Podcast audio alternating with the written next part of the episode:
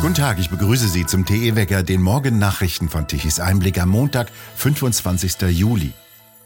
Auch das vergangene Wochenende war von heftigen Protesten vieler Bürger geprägt. Weltweit nehmen Widerstände und Demonstrationen zu aufgrund der Gesundheitspolitik, der sogenannten Agrarwende und der Inflation.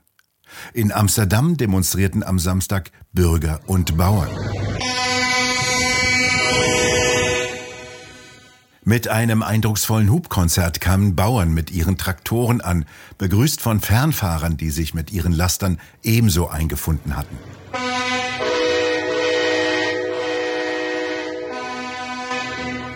Der Sound der Freiheit, so hieß es dazu in sozialen Medien. In vielen niederländischen Städten gab es Traktorendemonstrationen. Im niederländischen Wassenaar beispielsweise hieß es wörtlich, die Proteste werden weitergehen. Wir haben die Unterstützung von Millionen von Menschen. Es wird Aktionen geben, die die Niederlande noch nie zuvor gesehen haben. Keine Bauern, kein Essen war auf Transparenten in vielen Orten zu lesen. Auch in Deutschland protestierten Bauern mit ihren Traktoren, vor allem auf Autobahnbrücken. In Heder an der Grenze zwischen Deutschland und den Niederlanden rollte ein langer Konvoi von Traktoren, um den niederländischen Bauernprotest zu unterstützen. In Italien formieren sich ähnliche Bauernproteste. So zogen durch Neapel kilometerlange Schlangen von Traktoren. In Italien geht es den Landwirten auch um die horrenden Benzinpreise und um die Frage, wie sie ihre Familien ernähren sollen.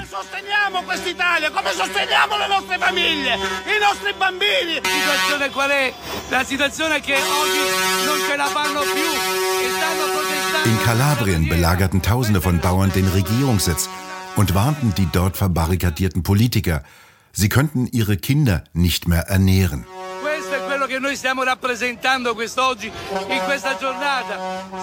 Ebenso revoltierten Trucker in Australien gegen die Benzin- und Lebenshaltungskosten.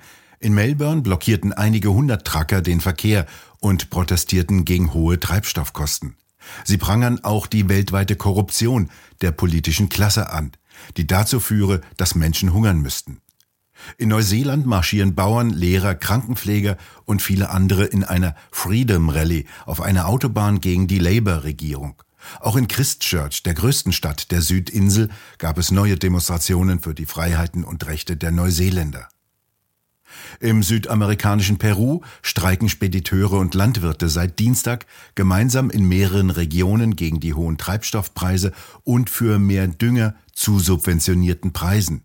Dort verlangen Bauern nach mehr, nicht weniger Dünger. Sie wissen, dass mit zu wenig Dünger ihre Pflanzen nicht richtig ernährt werden können und ihre Erträge sinken.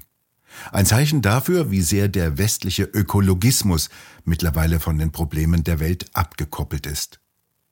In Kanada feiert die Freiheitsbewegung ihre Neuerweckung durch den Protest der holländischen Bauern. Premierminister Trudeau hat ebenso eine ähnliche Nitratvermeidungspolitik angekündigt wie die EU und die niederländische Regierung Rutte. Erneut haben sich Konvois im ganzen Land gebildet. In der Provinz Ontario und an anderen Orten protestieren die Kanadier gegen die neuen Maßnahmen und solidarisieren sich mit den holländischen Bauern. Einige fordern bereits Strafverfahren gegen den kanadischen Premierminister wegen einer ganzen Reihe von kritischen Entscheidungen. Und wieder gibt es Bilder von Menschen, die an den Grenzen Kanadas in den Zweifel an ihrer Regierung regelrecht hineingetrieben werden. Zum Beispiel, weil ihnen an der Staatsgrenze eine Impf-App auf ihrem Smartphone fehlte. Ein physischer Impfnachweis reichte den Kontrolleuren an der Grenze nicht. Es muss ein digitaler sein. In London demonstrierten Gegner der neuartigen mRNA-Impfstoffe.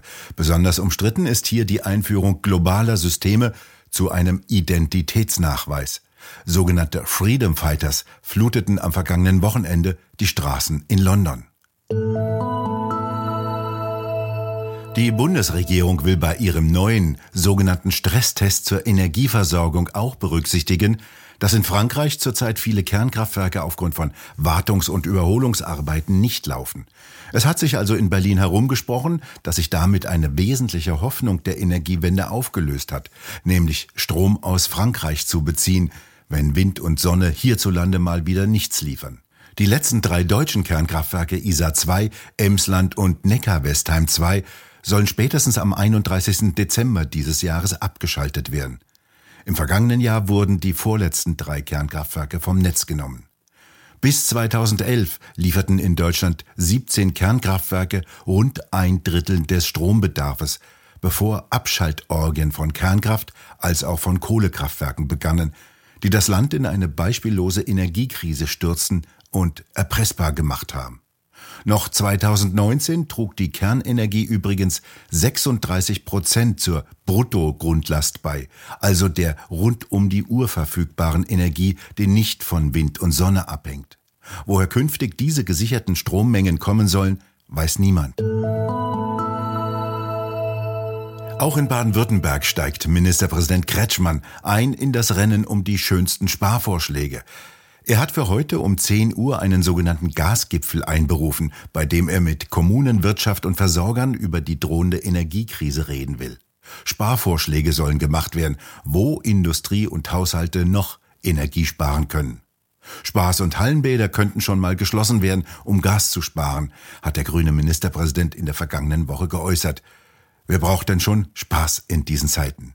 Und Schwarmintelligenz hat er in der vergangenen Woche tatsächlich als das einzige Mittel benannt, um beim Energiesparen voranzukommen. Kretschmann hat nicht dazu gesagt, wie viel Schwarmintelligenz bereits im Spiele war, als das vorletzte Kernkraftwerk Baden-Württembergs, Philipsburg, abgeschaltet wurde und die Kühltürme in die Luft gesprengt wurden. Corona solle man wie eine normale Atemwegserkrankung behandeln. Das sagte am vergangenen Wochenende Epidemiologe Klaus Stör in einem Rundfunkinterview. Die Ansteckung lasse sich nicht verhindern. Auch Quarantäne und Isolation würden keinen Unterschied machen. Ebenso wenig mache das Testen einen Unterschied. Man werde sich infizieren, aber das Virus zirkuliere frei. Selbst diejenigen, die nicht krank seien und sich nicht testen ließen, würden das Virus auch ausscheiden. Das sei die normale Reaktion, wie wir mit Atemwegserregern bisher immer umgegangen seien. Russland will den Sturz der ukrainischen Regierung. Dies hat zum ersten Mal der russische Außenminister Lavrov deutlich ausgesprochen. Bei einem Besuch in Kairo sagte er, Russland helfe dem ukrainischen Volk, sich von dem volks- und geschichtsfeindlichen Regime zu befreien. In der vergangenen Woche hatte Lavrov mit der Besetzung weiterer Gebiete gedroht. Er wolle die politische Führung in Kiel auswechseln. Noch im April hatte er gesagt, Russland habe nicht vor, das Regime in der Ukraine zu wechseln. Es sei vielmehr Aufgabe der Ukrainer, selbst zu entscheiden, unter welcher Führung sie leben wollten. Währenddessen meldete die Ukraine Erfolge einer Gegenoffensive im Süden des Landes. Es sei ein Wendepunkt auf dem Schlachtfeld erreicht, sagte ein Sprecher der Militärverwaltung von Kherson am Sonntag in einem Fernsehinterview. Der unabhängige US-Think Tank Institute for the Study of War, der den Kriegsverlauf täglich detailliert auswertet, schrieb in einer Analyse in der Nacht zum Sonntag, dass es bisher noch schwierig sei, die ukrainische Gegenoffensive zu beurteilen. Der Verlauf des Vorstoßes werde wahrscheinlich begrenzt und verspätet sichtbar werden, hieß es in der Analyse. In Süditalien kamen am vergangenen Wochenende wieder innerhalb weniger Stunden mehr als 1000 Migranten aus Tunesien und Libyen an. Wie das Innenministerium in Rom sagte, seien in diesem Jahr bisher mindestens 34.000 Afrikaner über das Mittelmeer nach Italien gekommen, wesentlich mehr als in den beiden Vorjahren zusammen. Noch immer herrschen auf Flughäfen chaotische Zustände. Vor allem vom Köln-Bonner Flughafen berichteten Urlauber von Wartezeiten von bis zu sieben Stunden. Urlauber verpassten teilweise ihre Flugzeuge. Eine Sprecherin des Flughafens bestätigte, dass es zu extremen Wartezeiten vor den Sicherheitskontrollen gekommen sei. Teilweise seien weniger als die Hälfte der notwendigen Sicherheitskontrollen geöffnet gewesen. Um die Zustände zu verbessern, strebe der Flughafen eine weitergehende Entlastung der Flugpläne in Verkehrsspitzen an, so heißt es. Im Klartext, die Airlines sollen weniger Flugzeuge starten lassen. Vom Frankfurter Flughafen dagegen hieß es, das große Reisechaos sei ausgeblieben. Trotz Hochbetrieb und langer Schlangen sei das erste Ferienwochenende geregelt verlaufen, so wörtlich. Ein kleines Tief über Frankreich lässt heute noch einmal heiße Luft aus dem Süden nach Deutschland fließen. Bis mittags wird es noch einmal richtig heiß. Von Nordwesten kommt im Laufe des Tages dann eine schwache Front herein und bringt Wolken, Schauer und teilweise Starkregen mit Gewittern mit. Wie weit diese Front vorwärts dringt, ist noch offen. Die Temperaturen steigen noch einmal bis 35, 36 Grad am Oberrhein. Nach dem Durchgang der Front wird es deutlich kühler, bevor es dann am Mittwoch bis zum Wochenende hin wieder deutlich wärmer wird. Wir bedanken uns fürs Zuhören. Schön wäre es, wenn Sie uns weiterempfehlen. Weitere aktuelle Nachrichten lesen Sie regelmäßig auf der Webseite tichiseinblick.de. Und wir hören uns morgen wieder, wenn Sie mögen.